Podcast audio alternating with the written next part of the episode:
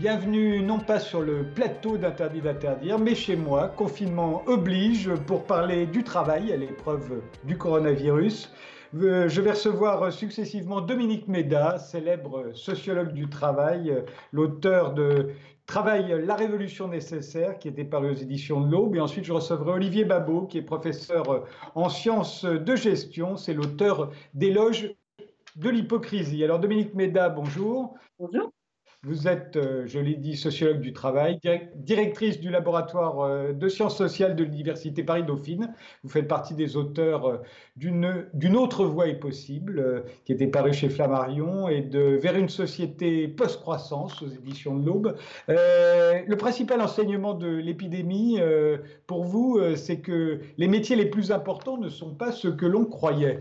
Absolument. Ce, qui nous saute à la figure aujourd'hui, c'est que les métiers les plus importants ce sont des métiers qui jusqu'à maintenant étaient invisibles, étaient déconsidérés, étaient très souvent rassemblés sous la catégorie d'emplois non qualifiés et étaient parmi les euh, métiers les plus mal payés et principalement occupés par des femmes. Voilà toutes les caractéristiques des métiers qui aujourd'hui sont en première ligne pour assurer notre survie et pour assurer les fonctions, euh, je dirais, toutes les fonctions essentielles à la vie en société.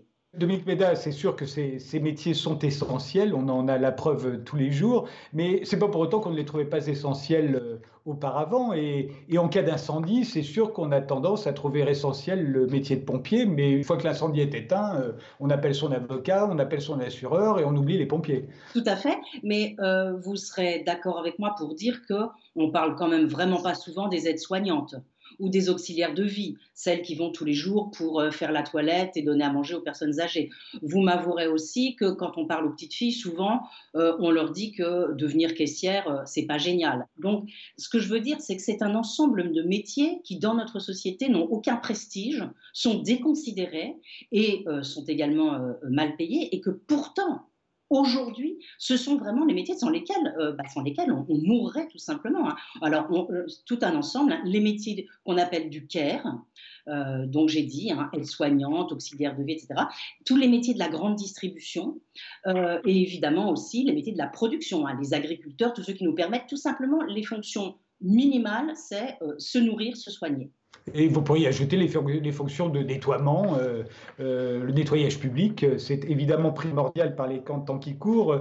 ce qui devrait être remis en cause, dites-vous, c'est leur sous-rémunération par rapport à des métiers valorisés qui aujourd'hui ont pratiquement disparu des radars. Pour cause, ils sont au chômage, hein, de publicitaires à, à, à avocats fiscalistes, on va dire. C'est ça. Ou encore, je dirais, consultants en New Public Management. Euh, ces personnes qui sont dans les grands cabinets euh, et qui sont en partie, pardonnez-moi, je, dis quelque chose qui est assez fort, j'en ai conscience, hein, mais qui nous ont quand même en partie amenés à la situation dans laquelle on se trouve. Par exemple, ce sont eux qui ont conseillé les hôpitaux pour passer d'un hôpital euh, de stock à un hôpital de flux. Ce sont eux qui ont relayé tous les messages du consensus de Washington, du néolibéralisme. Oh, trop de dépenses publiques, il faut tout mettre vers le privé, hein, le, New Public Management dans ce que ça avait de, pire. Bah, je pense que tous ces gens-là continuent à travailler. Je crois d'ailleurs qu'il y en a beaucoup dans les allées du pouvoir aujourd'hui, euh, qu'ils ont animent des cellules de, crise. Et je pense que ça, c'est vraiment quelque chose que, dont nous devrions parler tous ensemble, qui est très très très ennuyeux parce que ça continue comme avant et il risque de nous entraîner à continuer comme avant. Dominique Méda, vous insistez, vous n'êtes pas la seule, sur l'utilité sociale des métiers. Il y aurait des métiers qui seraient plus utiles socialement que d'autres. Néanmoins, euh, tous les métiers n'ont-ils pas une, utilité sociale? Sinon, personne ne, paierait pour qu'on les effectue ces métiers-là. Je suis pas tellement d'accord avec vous parce que euh, je, pense à un métier en particulier, euh, gérant de fonds d'investissement. Euh, alors, je pense que la création de valeur pour soi-même, quand on est un gérant de fonds d'investissement, est vraiment très très importante. Maintenant, quelle est la création de valeur pour la société? Je suis pas certaine qu'elle soit qu'elle soit énorme. Et je faisais référence à, une recherche qui a été faite par trois chercheuses britanniques il était rendu compte dans le dernier numéro de, du Monde diplomatique, justement ont calculé la création de valeur euh, et d'utilité sociale d'un grand nombre de métiers. Et en gros, la valeur euh, créée par une aide-soignante à l'hôpital qui permet que se répandent euh, les maladies nosocomiales était bien plus grande que la valeur créée par un publicitaire ou par un conseiller fiscal. Mais euh, vous savez bien que si on se réfère uniquement à, l'intérêt général, c'est ce que vous êtes en train de faire, euh, peut-être que demain on dirait que être sociologue du travail, par exemple, ça n'a pas une grande utilité, euh, sociale, ça, ne va pas dans le sens de l'intérêt général. On pourrait le dire de nombre de métiers intellectuels, vous le savez bien. Est-ce que ça n'est pas risqué de mettre un doigt dans cet engrenage-là? Mais je pense qu'il faut qu'on prenne le risque. Il faut qu'on prenne le risque de passer au crible l'ensemble des métiers. Euh, et surtout qu'on change nos critères euh, d'évaluation, critères d'évaluation des, métiers, euh, parce que c'est quand même très ennuyeux que ce soit toujours les métiers les plus utiles, et par exemple les métiers qui sont exercés dans les services publics, qui soient les plus, mal, euh, les plus mal rémunérés. Et quand on voit ce qui s'est passé à l'hôpital, quand même, où pendant un an, les soignants ont demandé non seulement plus de lits, mais ils ont demandé aussi l'augmentation des plus bas salaires. Et vous savez que quand même, euh, aide-soignante, c'est un salaire très très bas. Caissière, c'est un salaire entre 800 et 1100 euros net par mois. Parce que parce c'est un travail qui est souvent réalisé à temps partiel. Et, puis aussi parce que les compétences féminines sont en général sous-rémunérées parce qu'on considère qu'elles savent très bien faire ça de toute, de toute éternité.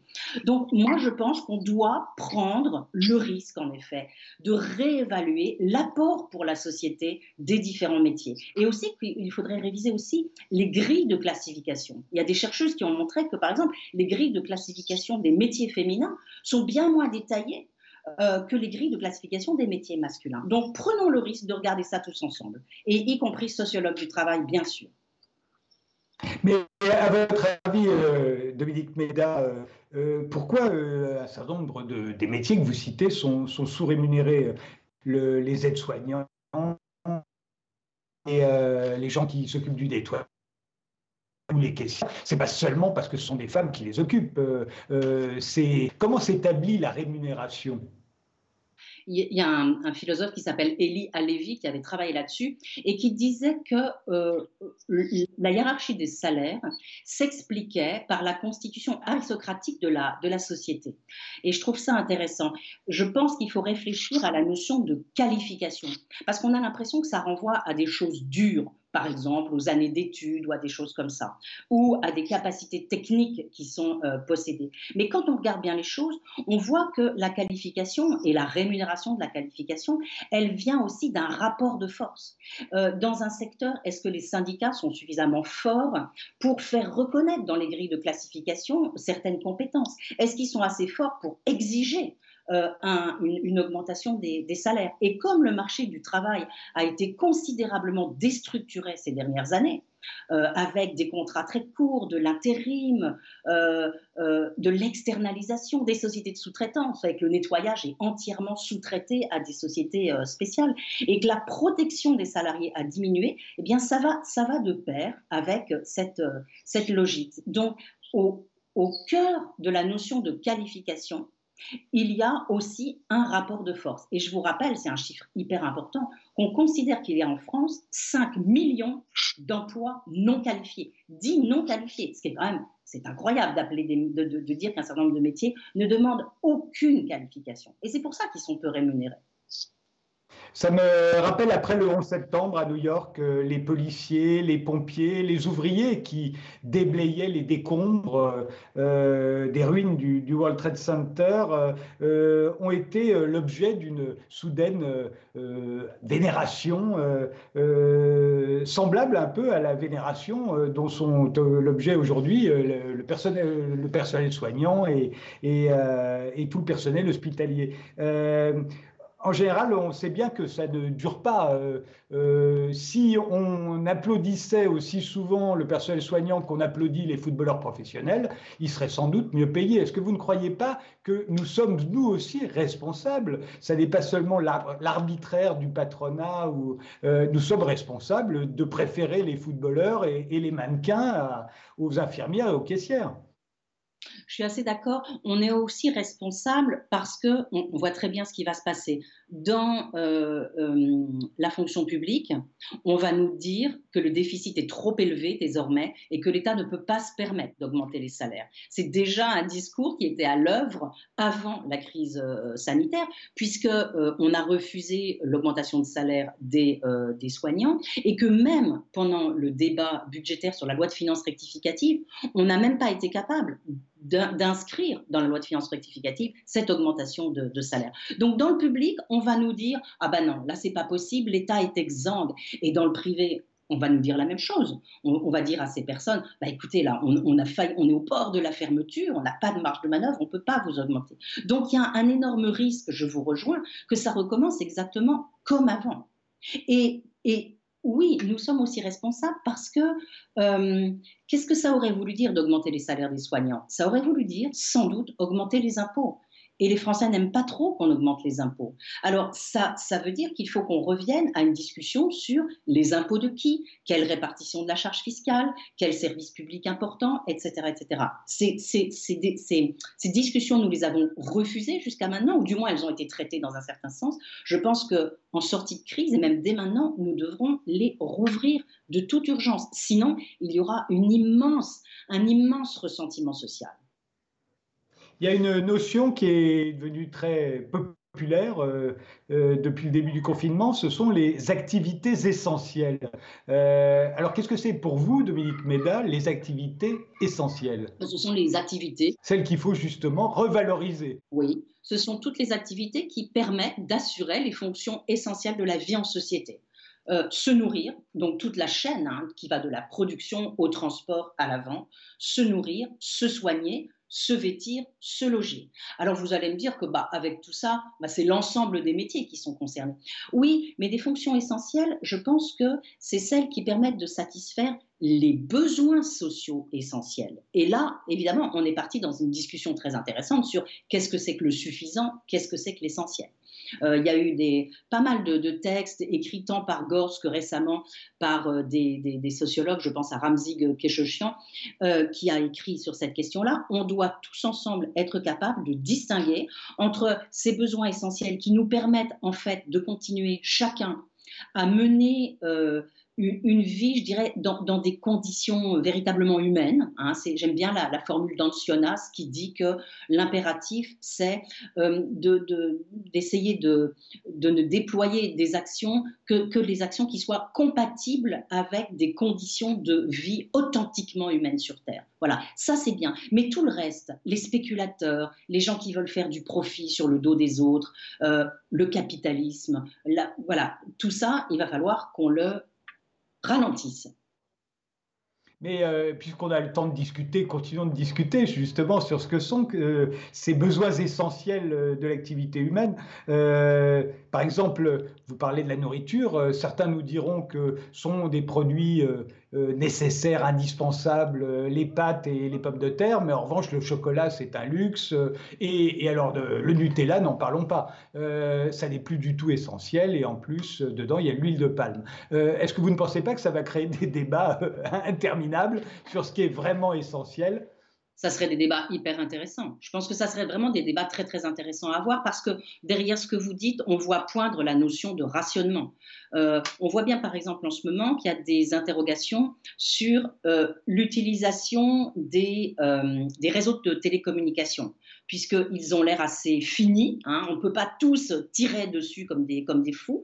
Et donc peut-être va-t-il falloir que nous distinguions entre les activités essentielles qui nous demandent d'utiliser ce, réseau, et puis d'autres, peut-être que pour le loisir, nous devrons renoncer à, aller tirer sur ce patrimoine commun. Et je pense que cette réflexion-là, elle doit vraiment euh, nous, nous guider, notamment pour imaginer la suite. Parce que, euh, évidemment, comme beaucoup de personnes, je pense que cette crise-là dans laquelle nous sommes, c'est vraiment un, coup de semonce et que ça nous dit juste comment nous allons devoir nous comporter pour éviter la crise écologique qui vient et qui risque d'être beaucoup plus grave. Parce qu'aujourd'hui, nous avons sauvegardé nos, nos capacités de production, hein, nos infrastructures, tout ça, ça va encore mais une vraie crise écologique avec des incendies, des inondations, des tempêtes, des cyclones, elle risque de mettre à bas toutes nos infrastructures. Et là, ça sera encore bien pire.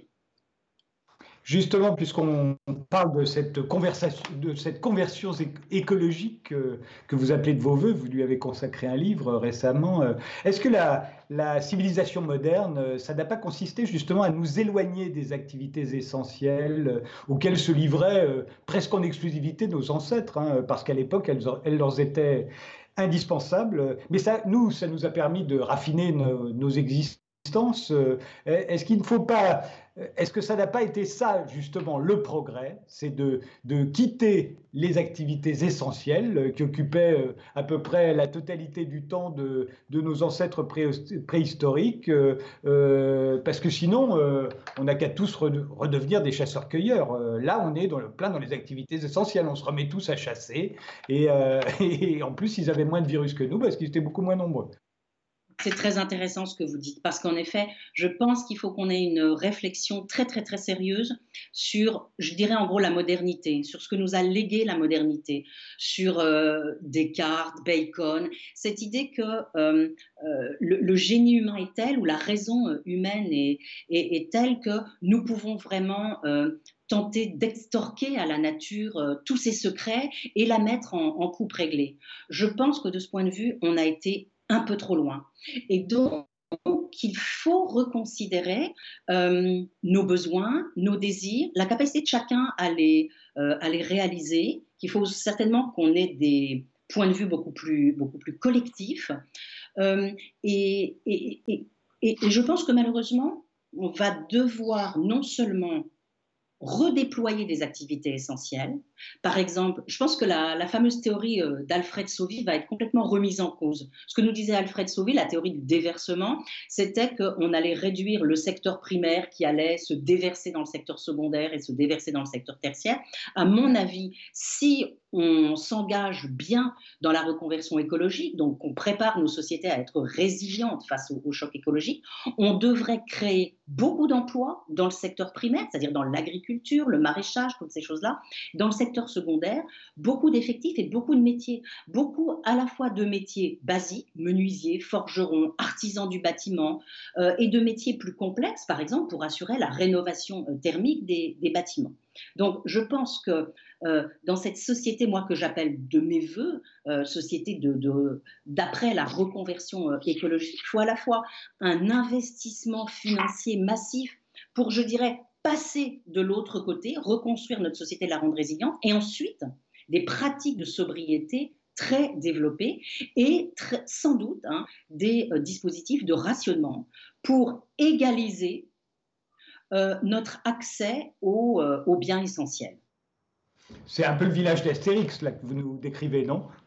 Ben, euh, Je ne sais pas, mais par exemple, je pense à ce qu'écrit Cochet, euh, à ce qu'écrivent Cochet et Sinaï sur euh, les biorégions. Ils imaginent qu'on est en 2050, après l'effondrement.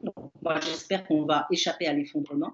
Et ils imaginent en effet des territoires plutôt autosuffisants autour de régions qui ont leur alimentation, qui arrivent à peu près à, s'alimenter, à, à, avoir une certaine autosuffisance énergétique. Alors, ça peut paraître un peu fou et, ça peut vous paraître un, immense retour en arrière. Mais je pense que ce qui serait formidable, je pense que ce qui serait formidable, c'est d'arriver à faire un mixte entre, euh, oui, une forme de avec le passé, un, retour à des métiers vraiment euh, basiques, importants, manuels, et puis des métiers très complexes à très fort, à très fort contenu. Donc voilà, c'est ce que j'appelle moi faire un tri dans la modernité. Il y a une grande partie de l'humanité aujourd'hui qui est, j'allais dire condamnée, mais en tout cas réduite euh, au télétravail. Quelles conséquences ça va avoir, euh, à votre avis, vous, le vôtre, en tant que sociologue du travail, justement?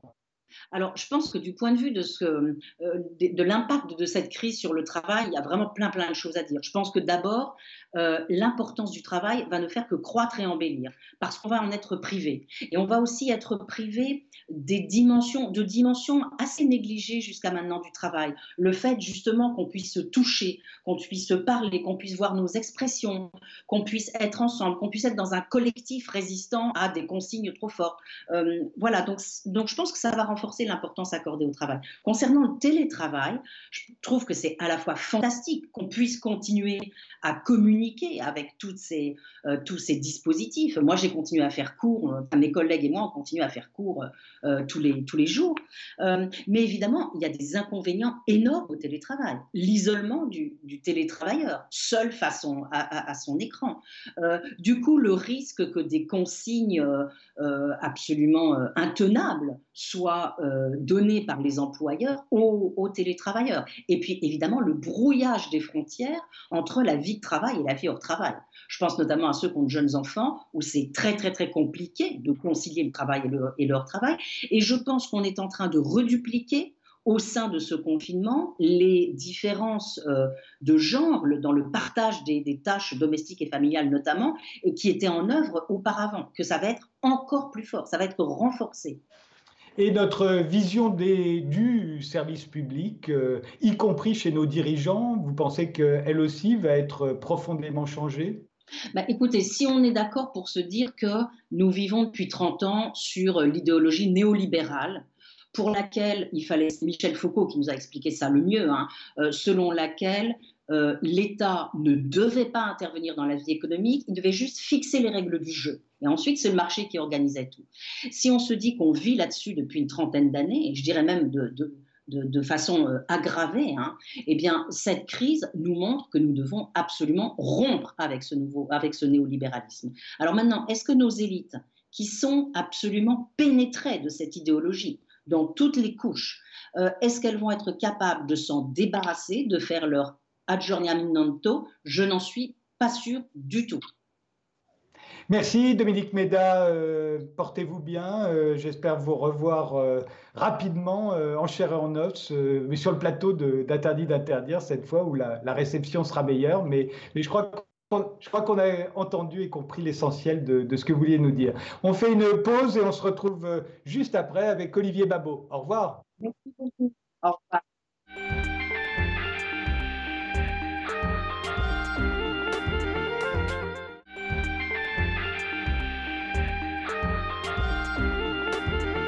Après Dominique Médin, nous voici avec euh, Olivier Babot, qui est économiste. C'est le président du think tank euh, l'Institut Sapiens, qu'il a fondé avec Laurent Alexandre. Il est professeur en sciences de gestion à l'Université de Bordeaux. Vous êtes l'auteur de L'horreur politique aux belles lettres et d'éloge de l'hypocrisie aux éditions du CERF. Euh, l'arrêt de l'activité économique est en train de nous faire euh, redécouvrir le vrai sens du travail. Euh, avez-vous écrit euh, Qu'est-ce que vous entendiez par là? Ah, Bien sûr, personne n'aura raté cette extraordinaire valorisation des métiers de santé à laquelle on assiste tous les soirs à 20h. On se rend compte que, évidemment, les soignants sont très importants, mais on se rend compte aussi que ceux qui vont conduire les camions sont extrêmement importants aussi, ceux qui, les caissières qui font euh, qui vont travailler dans les supermarchés. Et on se rend compte que bah, tout un ensemble de métiers est fondamental pour la vie. Et eh ben, le, moi, je signale que finalement, euh, quand on regarde le principe économique sur, lequel on est fondé aujourd'hui, c'est que tous les métiers, évidemment avec des valeurs ajoutées qui sont diverses, mais qui sont complémentaires, participent à ce bon fonctionnement de la société. Donc c'est bien et c'est tout à fait juste qu'on salue le travail des soignants, mais c'est une bonne occasion aussi de se rappeler combien le travail est euh, la valeur, on pourrait dire la première valeur altruiste, d'ailleurs qu'il soit rémunéré ou pas dans une société euh, euh, tout le monde est, bien conscient que chacun a une utilité. Euh, c'est bien pour ça d'ailleurs qu'on est payé. C'est parce qu'au moins une personne nous trouve utile à quelque chose. néanmoins, tous les métiers ne méritent pas la même gratitude, entend-on ici ou là. Vous n'avez pas l'air d'accord, Olivier Babot. Pour vous, tous les métiers mérite notre gratitude bah, En fait, je ne suis pas entré dans la question de savoir euh, si tel métier était plus digne euh, qu'un autre, d'essayer de quantifier ou d'ordonner l'ordre des mérites. Je pense que euh, on pourrait rentrer dans des débats infinis. Chaque époque, d'ailleurs, avait sa hiérarchie. Hein, c'est intéressant. À Florence, autrefois, hein, au moment de la Renaissance, on a vu tout d'un coup que des métiers qui étaient très décriés, comme les métiers de peintre, ont fait tout un effort pour essayer d'être plus dignes, par exemple, et avoir leur propre leur propre guilde, leur propre corporation. Ça, ça, a toujours bougé euh, dans les sociétés. Ce que je veux signaler, c'est que cette dignité, elle est euh, égale euh, quel que soit le type de métier qu'on peut faire. Évidemment, on dit souvent qu'il n'y a, a, pas de sous-métier, il n'y a pas de métier indigne, ce qui évidemment ne veut pas dire que les rémunérations sont toutes, sont toutes les mêmes et qu'elles sont toutes la traduction de la valeur ajoutée objective ou subjective qu'on apporte à la société. On reviendra sur les rémunérations, Olivier Babot, mais vous voyez bien ce qui est en jeu aujourd'hui, c'est qu'on met en lumière, on met en valeur un certain nombre de métiers euh, auxquels euh, nous avons recours euh, tous, chacun, tous les jours, et qui non seulement étaient peu valorisés, mais peu payés. vous, vous avez l'air de vous inscrire en faux face à cette tendance qui veut qu'on applaudisse pas seulement le personnel soignant, mais aussi, comme vous l'avez dit, les chauffeurs routiers, les caissières ou les éboueurs. Vous, vous dites que tout travail est une forme d'altruisme. C'est pas du tout ce que l'on entend en ce moment. Euh, euh, comment euh, arriverez-vous à convaincre les gens que avocat fiscaliste ou publicitaire, c'est une forme d'altruisme?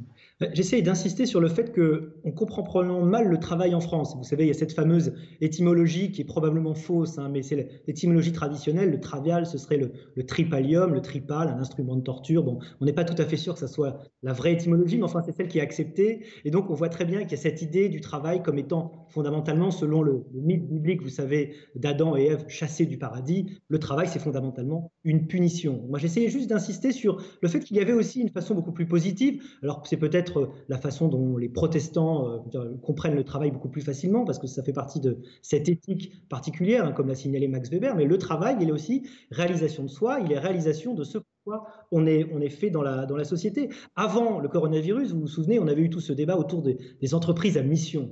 Et euh, je crois que c'est très intéressant de voir que le débat actuel, finalement, recentre euh, la chose autour de la question de l'utilité qu'on a chacun dans notre travail. Alors c'est vrai qu'il y a beaucoup, dans beaucoup de grandes entreprises qu'on appelle des bullshit jobs.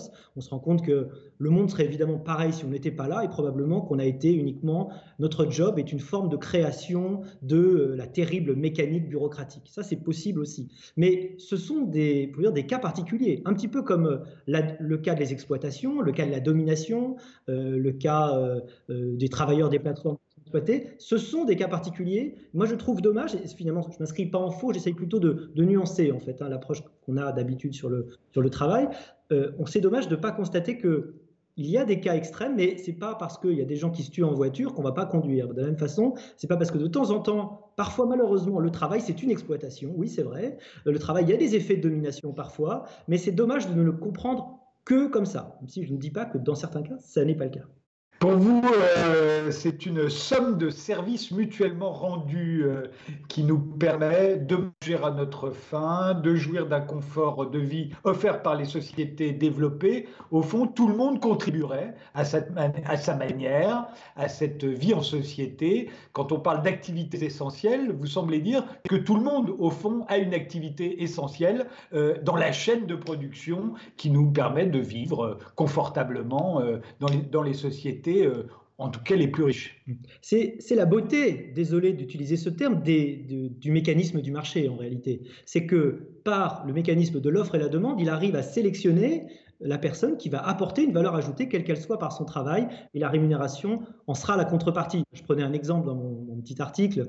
Personne ne paiera jamais un centime pour me voir jouer au football. En revanche, il y a des gens qui gagnent des millions pour ça. Eh bien, euh, c'est pas le travail en lui-même, c'est ce que chacun va faire euh, de son travail qui va être fondamentalement différent et qui va avoir un impact. Vous parliez tout à l'heure du, publicitaire. Alors oui, il n'a peut-être pas spécialement bonne presse, mais dans notre monde où on a une offre qui est supérieure à la demande, le publicitaire, il est celui qui va essayer euh, bah, de faire euh, que le produit va avoir accès à la personne et que le consommateur va trouver les produits qui lui correspondent. Ça ne veut pas dire qu'il n'y a pas eu qu'il n'y a pas des excès, qu'il n'y a pas des problèmes de manipulation mentale, hein, euh, que je suis le premier à dénoncer euh, euh, ici et là, que ce problème ne se pose pas, mais que la valeur ajoutée, elle existe, elle existe quand même dans, bah, la plupart de ces métiers.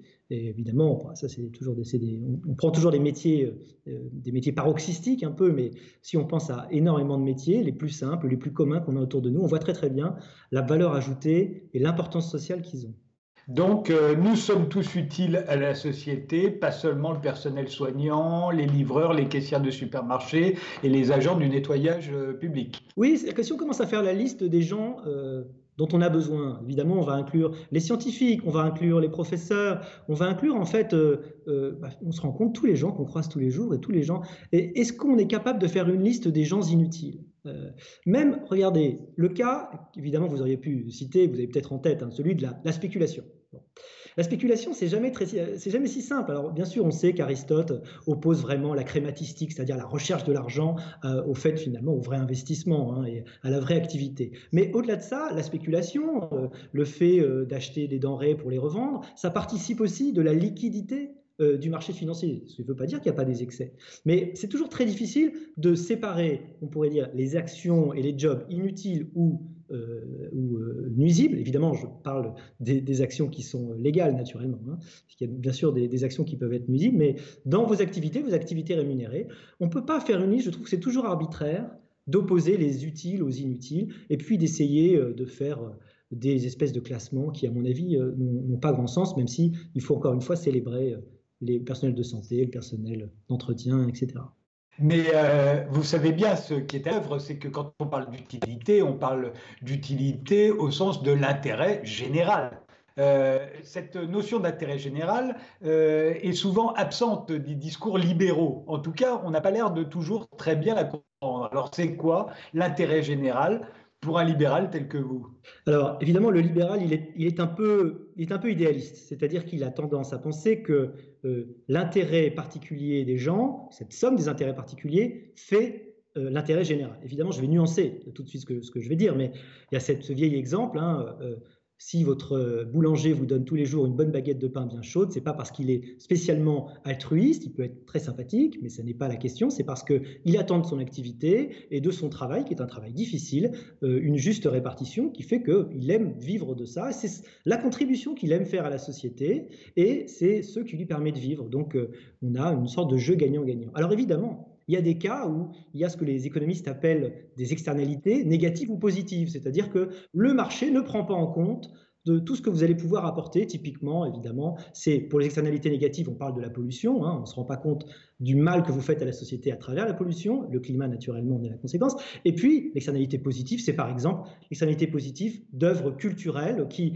ne trouveraient pas à être financées en temps normal et que l'État se trouve naturellement, en tout cas légitimement, comme étant celui qui va les produire parce qu'elles vont apporter plus largement de l'intérêt à la société. D'ailleurs, je note malheureusement que les librairies sont fermés pendant le temps de confinement, alors qu'on aurait pu imaginer que l'échange des savoirs, que la production de savoirs était, faisait partie euh, des activités importantes. Et en tout cas, j'espère que ça va être parmi les, euh, les, échoppes qui vont rouvrir le plus tôt possible. Comment est-ce qu'on on, la rémunération, c'est quelque chose qui pose un, gros problème à ceux qui insistent aujourd'hui sur l'utilité sociale et qu'il faut remarquer qu'il est, semble-t-il, anormal que euh, justement ceux qui ont des activités euh, essentielles pour notre survie aujourd'hui euh, soient si mal payés. Alors, encore une fois, comment s'établit une rémunération? Ça n'est pas l'arbitraire, ça n'est pas euh, tout à coup, euh, on n'a pas décidé que les top modèles seraient payés 100 euh, fois plus que les infirmières. Comment est-ce que ça se produit? Alors, ça n'est pas l'arbitraire, sauf quand, c'est l'État, mais j'y viendrai. D'abord, évidemment, le cas le plus évident, c'est que une rémunération, il faut y insister, hein, ça n'est pas la traduction de la dignité d'une personne. Évidemment pas. C'est pas parce que vous gagnez dix fois plus que quelqu'un que vous êtes dix fois plus digne, que votre travail est dix fois plus digne, ni même d'ailleurs nécessairement dix fois plus, on pourrait dire, utile collectivement si on prend en compte les externalités. Bon.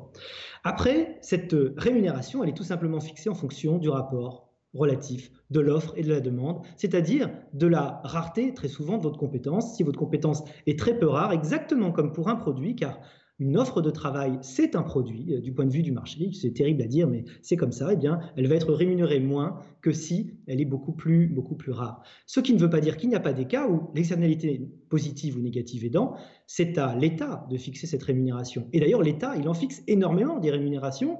On parle du personnel hospitalier, mais la plupart du temps, personnel hospitalier public, ce sont des rémunérations qui sont décidées par le public, elles ne sont pas du tout la conséquence d'une offre et d'une demande et d'un marché. De la même façon, que la rémunération des professeurs euh, dans le, dans le public. Donc à ce moment-là, il y a euh, un choix qui est fait par la puissance publique qui malheureusement est souvent plus budgétaire il est plus fait du point de vue du budget divisé par le nombre de personnes que malheureusement du point de vue de l'attractivité. C'est ça qui est dommage. Le, le, privé, en général, il gère beaucoup mieux l'attractivité des métiers, la possibilité de faire que le métier continue à attirer les gens qui ont les compétences dont vous avez besoin pour que le métier soit bien fait. Euh, par exemple, le cas que je connais un peu mieux, parce que je m'y intéresse un peu plus, les enseignants dans le, dans le primaire, on sait qu'on fait, on est on fait partie de ceux qui sont parmi les moins rémunérés, et c'est très dommage pour, pour l'attractivité. Donc le, salaire des infirmières, euh, il dépend essentiellement de l'État, comme le salaire des cosmonautes au fond. Oui, il y a une grande part, il y a une grande part d'arbitraire. Alors, on voit très bien, euh, quand vous êtes obligé de recruter des profs de maths qui ont eu 5 de moyenne euh, au concours de recrutement, parce que les gens ne veulent plus venir, parce que les gens ne veulent plus faire ce type de métier, il faut vous poser une question. Alors évidemment, il y a la rémunération, il y a en particulier la correspondance entre la rémunération et le coût de l'immobilier dans les grandes villes, ça c'est certain, mais il y a aussi tout ce qui va avec, parce qu'un métier, c'est pas seulement une rémunération, aussi, sont aussi des perspectives de carrière, ce sont des conditions de travail, c'est aussi une rémunération symbolique, euh, ou sociale hein, qui peut être apportée, une reconnaissance sociale. Euh, tout ça, euh, malheureusement pour les professeurs, puisqu'on parle de cet exemple-là, a, a, beaucoup chuté. C'est ça qui devrait probablement dans les euh, profession de santé augmenter à nouveau bientôt. On peut l'espérer pour la rémunération symbolique, pour la considération, pour la meilleure gestion des ressources humaines, ça veut dire aussi la gestion des repos, une meilleure organisation qui vous permet moins de stress, et puis naturellement une rémunération qui devrait être, qui devrait être ajustée. Du coup, on attirera peut-être d'autres types de personnes parce que ce métier sera encore plus intéressant. Olivier Babot, euh, dans votre livre L'horreur politique que je citais au début de notre entretien, vous avez dit beaucoup de mal euh, de l'interventionnisme d'État. Euh, aujourd'hui, les Français disent que tous ceux qui ont participé de la casse du service public au cours de ces dernières années euh, devront, alors selon, euh, on va dire, ils devront rendre des comptes, ils seront jugés, etc. etc. En ce moment, on est dans une époque où il faut des coupables. Euh, cela dit, vous-même, ne vous sentez-vous pas un peu coupable? Alors absolument pas. D'abord parce que la casse des services publics, il n'y en a absolument pas eu. Vous regardez l'évolution des dépenses publiques et même les évolutions des dépenses de santé. En réalité, tout ça n'a fait qu'augmenter. L'austérité est un, un thème totalement délirant que certains médias relayent malheureusement avec, euh, avec, beaucoup, de, avec beaucoup de facilité, alors qu'en réalité, malheureusement, c'est pas du tout ce qui se produit dans les chiffres. Et d'ailleurs, on voit très très bien, euh, il n'y a pas de rapport entre le nombre de morts et le déficit. Au contraire, c'est-à-dire que dans les pays aujourd'hui, si vous regardez les pays européens, moins votre déficit est grand, moins vous avez de morts par habitant du, du Covid-19 aujourd'hui. Donc malheureusement, non, c'est pas l'explication. L'explication, elle n'est pas dans moins de moyens, elle est dans une mauvaise organisation, malheureusement, et probablement, au contraire, euh, plutôt que de porter l'État au nu euh, pendant cette crise, on devrait plutôt en faire le bon procès, c'est-à-dire le procès de son efficacité. Où est cet argent alors que l'État alors qu'en France, nous sommes le pays où les prélèvements obligatoires sont les plus importants. Ils ont cessé d'augmenter quasiment. Il n'y a eu aucune austérité, encore une fois, vraiment, il faut suffire de regarder les chiffres, hein, très très concrètement. Où est cet argent? Est-ce qu'il est bien utilisé? C'est la vraie question qui doit être posée. Et ce n'est pas parce que je suis libéral, je suis contre l'État. Hein. il ne faut pas du tout confondre ça avec euh, quelqu'un qui voudrait supprimer. Euh, euh, toute, euh, toute, existence de l'État. Au contraire, un libéral, c'est quelqu'un qui croit beaucoup en la nécessité d'une intervention étatique, mais une intervention qui, justement, est bien faite. C'est tout l'idée de mon bouquin, d'ailleurs, hein, sur l'horreur politique. Néanmoins, euh, il y a eu 100 000 lits en moins depuis 20 ans dans les hôpitaux. ça, ça fait partie de la, la gabegie de l'État, d'après vous? Non, il faut, faut, faut comprendre qu'il y a eu un grand mouvement vers l'ambulatoire, parce qu'on a besoin de moins de lits. On n'est pas obligé de garder les gens après les, après les, les, euh, les, opérations, et donc ça fait partie d'une évolution.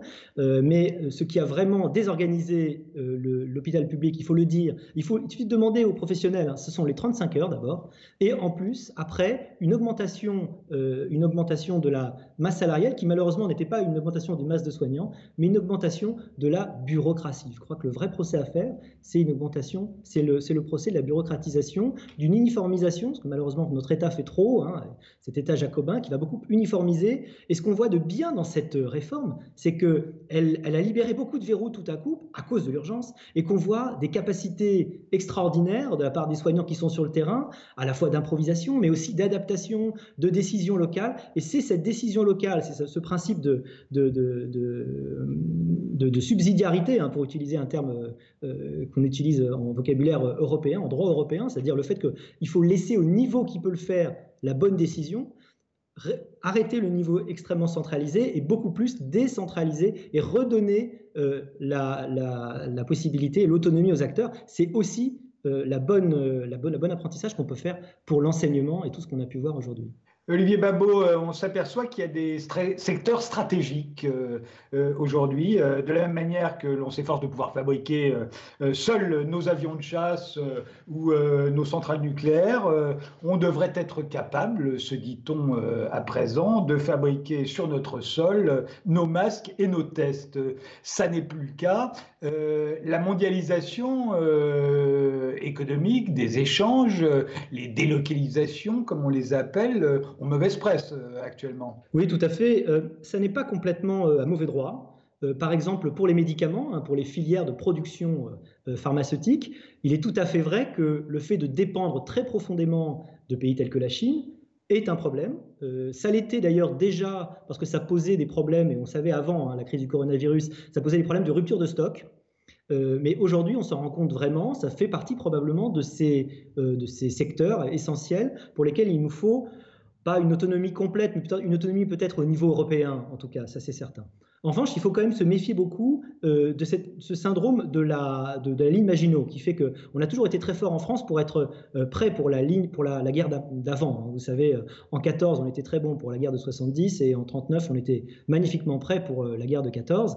Mais malheureusement, la prochaine crise, ce ne sera pas forcément un, virus de ce type-là qui se transmettra de cette façon-là. Et le vrai apprentissage qu'il faut qu'on garde de cette crise, c'est notre capacité. Vous savez, comme disait Darwin, c'est pas les plus forts ni les plus intelligents qui survivent, hein. ce sont ceux qui vont s'adapter le mieux. Et en réalité, c'est ça dont on a besoin, d'un État qui soit capable de s'adapter très rapidement. Et d'ailleurs, on l'a vu, et c'est magnifique combien des entreprises ont pu changer en quelques jours leur mécanisme de production, leur chaîne de production pour se mettre à faire des masques. Donc peut-être stockons des masques, ayons un stock, c'est évident, mais ayons à l'esprit aussi que la prochaine crise ne sera pas forcément celle-ci. Donc vous n'êtes pas pour que tout à coup on se mette à, à financer des entreprises qui fabriqueront des masques pour euh, la deuxième vague ou la prochaine pandémie euh, financer peut-être pas, mais faire des stocks et donc s'approvisionner en France, ça, ça pourrait être une très bonne idée. Je trouve que la préférence française, alors il y a un problème de droit européen, on peut pas totalement, l'État peut pas faire une préférence française, mais disons une préférence européenne pour les productions, ce serait pas complètement stupide et euh, il faut dire que l'État français n'est pas toujours le meilleur dans ce domaine. On parle de nationalisation, euh, ça ne doit pas vous faire plaisir euh, oui, oh, c'est un spectre qui revient, euh, qui revient souvent. La vraie question, c'est qu'est-ce qu'il va falloir nationaliser? Si on nationalise parce que des entreprises euh, étaient tellement dans le rouge qu'il a fallu que l'entreprise, que l'État intervienne, à la limite, bon, pourquoi pas? On en parle de quelques-unes aujourd'hui. C'est vrai que on va avoir, on va assister à des fermetures d'entreprises, on va forcément assister à des faillites, on va assister à des concentrations dans les, secteurs économiques. Pourquoi pas une nationalisation? Le problème, surtout que, je me pose, c'est que l'État n'a jamais fait la preuve de sa cohérence et de sa performance en tant que grand actionnaire. En général, c'est un actionnaire qui est extrêmement contradictoire, qui a à la fois des objectifs politiques, des objectifs de communication, et puis des objectifs financiers, c'est-à-dire qu'il va prendre énormément d'argent. Hein. Par exemple, l'aéroport de Paris, euh, l'État français s'est énormément servi et interdit à ADP finalement d'investir, de, mais ça les gens le savent peu. Il n'y a pas d'actionnaire qui soit plus terrible et qui soit plus à pro-gain que l'État c'est plutôt ça qui m'inquiète, en plus de son incapacité à avoir des stratégies claires, on l'a vu avec Renault. On reparle également de planification nécessaire. Ah, si seulement on avait planifié, euh, euh, là encore, euh, ça doit être un mauvais moment à passer pour vous. Vous savez, de la même façon que la victoire euh, a 100 pères, euh, ben, euh, la crise a 100 prophètes. C'est-à-dire, il y a 100 personnes qui vous expliquent que, oh là là, mais je l'avais dit, évidemment qu'il fallait faire ça. Mais enfin, il y a deux mois, on était encore tous à aller au cinéma et au restaurant et on imaginait qu'il ne se passerait absolument rien. La planification, c'est formidable, sauf qu'elle n'a jamais prouvé aussi son efficacité. Et puis, encore une fois, on est dans un monde aujourd'hui si chaotique mais chaotique au sens grec, vous savez, c'est kainos, ça veut dire grand ouvert. C'est-à-dire qu'il y a tellement de possibilités, il y a tellement de signes noirs. Vous savez, cette idée du livre de Nicolas Taleb, un essai de Nicolas Taleb, qui dit que ce qui change vraiment l'histoire, ce sont toujours des événements qui ne sont pas prévus. Si on avait pu prévoir le 11 septembre, il n'aurait pas eu lieu. Si on avait pu prévoir le Covid, il n'aurait pas eu lieu non plus. Eh bien, tous ces événements, par définition, dites bien Taleb, sont des signes noirs, c'est-à-dire qu'on n'a pas pu les, prévoir. Donc attention à la planification qui, par définition, va essayer de voir à l'avance quelque chose qui ne euh, sera pas possible. Je crois que c'est Pierre Dac qui disait prévoir c'est très difficile, surtout quand il s'agit de l'avenir. Euh, est-ce qu'on peut dire, euh, comme vous venez de le faire, qu'on ne pouvait pas prévoir le Covid-19 Je vous rappelle qu'il y a eu le SRAS, il y a eu le MERS, il y a eu le H1N1. Avant ça, il y avait eu la grippe de Hong Kong à la fin des années 60. Il y avait eu la grippe asiatique à la fin des années 50. Bill Gates, en 2009, je crois que je l'ai déjà cité dans cette émission, avait fait donner une conférence TED pour dire que de la même manière qu'on s'était préparé à une attaque nucléaire dans les années 50-60, on devrait, on était en 2009, juste au moment du H1N1, on devrait se préparer à une pandémie mondiale, parce que s'il devait y avoir plusieurs millions de morts sur cette planète dans les années qui venaient, c'était plus probablement du fait d'une pandémie que d'une une guerre nucléaire. Euh, on pouvait donc le prévoir. Il a dit d'ailleurs euh, plus tardivement exactement ce qu'il fallait faire, euh, pourquoi on avait besoin de tel budget, de tel qu'on avait besoin de troupes, etc., etc. Il suffit de se reporter à, tout ce qu'il a déclaré à l'époque on pouvait prévoir, on pouvait anticiper. Alors pour une fois, j'ai envie de défendre les États, parce que c'est vrai que bah, s'il y a une erreur, en tout cas, c'est pas seulement les Français, hein, puisqu'on a bien vu que personne n'avait réellement pour dire préparer sérieusement cette éventualité. Il faut, savoir que. Si, pardon de vous interrompre, la Corée du Sud, Taïwan, euh, Singapour, qui eux ont connu toutes ces épidémies. Vrai, parce Hong Kong de la même manière. On a toujours eu l'impression que c'était très loin, et comme les premières, il faut... le SRAS finalement, il n'est pas allé très très loin. Et donc pendant très longtemps, on a dit, bah, le Covid-19, ça va être la même chose. Et finalement, c'est la première fois que ça va aussi loin. Personne n'avait pu prévoir cette, euh, cette diffusion. Et il y a énormément de scénarios catastrophes sur lesquels les gouvernements travaillent en permanence, hein, il faut le savoir. Hein. Euh, on est obligé de prendre tous ces scénarios. Et on peut pas, bah, ils sont obligés probablement d'en faire, de, d'en faire un, certain ordre et de, d'en prendre certains et, d'en laisser d'autres. C'est évidemment facile à dire aujourd'hui, mais encore une fois, je crois que c'était pas si simple. Vous, euh, personnellement, euh, Olivier Babot, qu'est-ce que s'il y avait une mesure qu'il fallait prendre et qui, d'après vous, est rendue nécessaire parce qu'on vient, ce qu'on est en train de vivre avec le confinement, avec la crise du coronavirus, ce serait laquelle? Vous avez, vous êtes dit, tiens, voilà ce qu'il faudrait changer. Certains disent qu'il faut qu'on arrête de s'embrasser, de se serrer la main, mais vous, vous dites quoi? Oui, je crois qu'il y aura en effet des changements d'habitude qui vont avoir lieu, ça c'est certain. Euh, moi je crois que le plus important, c'est d'essayer de capitaliser, voyons les choses positives, le côté positif dans, dans, cette crise, capitaliser sur les changements de pratiques qui ont eu lieu dans les entreprises d'une part et dans l'éducation, l'enseignement d'autre part. C'est-à-dire qu'on a développé plein de pratiques. Le grand risque, et moi ma grande frayeur, c'est que le jour où on puisse enfin réunir des enfants dans, un, dans une pièce, on reparte exactement comme avant. C'est-à-dire que la force des institutions, l'inertie des institutions repartent. Et euh, j'espère que ça ne sera euh, pas le cas. Donc s'il y avait quelque chose à faire, c'est d'en profiter pour faire une sorte de... J'aime pas ni Grenelle, ni Vatican II, ni tous ces trucs-là, parce que justement, ça nous renvoie en arrière. Mais disons qu'un aggiornamento, hein, n'est-ce pas, de l'éducation nationale et son fonctionnement notamment. Profitons-en. Et, à ceux qui, qui voulant lutter contre le réchauffement climatique, disent bah, écoutez, là, on vient de faire un grand essai, on voit que ça marche tout à coup, on, envoie moins de CO2 dans l'atmosphère, euh, nos eaux sont moins polluées. Euh, euh, ceux qui aimeraient bien, au fond, que les avions ne redécollent jamais, vous leur dites quoi Je leur dirais qu'on a juste commencé à voir la, la, conséquence ou la réalité de la décroissance. Pour l'instant, la décroissance, elle n'est pas très visible. Hein. On est tous chez nous, l'économie continue à peu près à fonctionner, les gens continuent plutôt à toucher leur salaire ils n'ont pas vu ce que c'était que la vraie décroissance. Et là, je peux vous dire que ce jour-là, le nombre de gens qui vont signer va être beaucoup moins fort. Quand il y aura un chômage de masse, quand on n'aura plus accès aux mêmes produits, au même confort et qu'il va falloir se contenter de beaucoup moins, je pense qu'on aura un enthousiasme qui est beaucoup moins grand. Donc, réfrénons notre, enthousiasme, certainement. Certes, il faut adapter notre système économique, mais ce n'est pas de cette façon-là, extrêmement rapidement et de façon très brutale, qu'il faut le faire. La crise économique que nous avons... Euh, provoqué. Hein. Je pense que dans l'histoire, c'est la première fois que autant d'États euh, euh, sciemment, pour sauver des vies, euh, pour préserver une partie de leur population, ont décidé de mettre l'économie sur pause. On ne va pas dire sur l'arrêt total, ça n'est pas le cas, mais sur pause. c'est totalement inédit dans l'histoire. Est-ce que vous avez peur des conséquences de cela? Alors d'abord, c'est effectivement totalement inédit. J'ai remarqué ça dans un autre papier, je ne sais plus, dans le Figaro aussi, où je disais que finalement, si vous regardez les grandes pandémies de l'histoire, hein, évidemment la Grande Peste en 1914, euh, la Grande Peste pardon, au XIVe siècle et en 1918 euh, la grippe espagnole.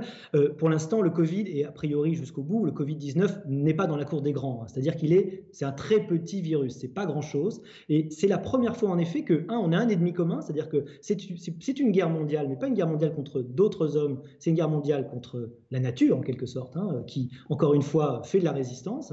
Et donc notre volonté prométhéenne est mobilisée. Donc il faut qu'on soit en lutte euh, plus que jamais contre cette nature qui n'est pas, pas gentille ni bonne d'ailleurs, mais qui peut être euh, contre nous. Et donc euh, il, y a cette, il y a cet aspect effectivement totalement, totalement unique Euh, l'autre partie de votre question, pardon, c'était C'était, euh, on ne sait pas ce que ça va donner. Les conséquences, vous parliez de décroissance, euh, oui, ça va être une récession mondiale comme on n'en a jamais vu peut-être. Bien sûr, moi, j'ai extrêmement peur, notamment des conséquences politiques qui vont avec. vous savez, c'est Nietzsche qui dit celui qui n'a pas de mémoire est condamné à revivre ce qu'il a déjà vécu. Hein, souvenons-nous, la, la, crise de 29, ça a en grande partie amené Hitler au pouvoir. Moi, j'ai très peur du type de régime qui peut sortir, des difficultés économiques très profondes qu'on aura nécessairement. Euh, j'ai peur des options qu'on va prendre, euh, politiquement aussi, en termes de surveillance. Donc, c'est ça qui me fait le plus peur aujourd'hui, en plus de cette euh, espèce de d'inconnu complet de l'état de l'économie dans, dans six mois, qui va d'ailleurs dépendre beaucoup de la durée hein, de, ce confinement et de l'arrêt, mais probablement ça va être difficile, ça va finir par repartir. Mais j'ai peur de, cette, de ces effets dominos euh, où euh, voilà, il y, a des, y, a des barrières qui vont céder, euh, y compris et notamment politiquement.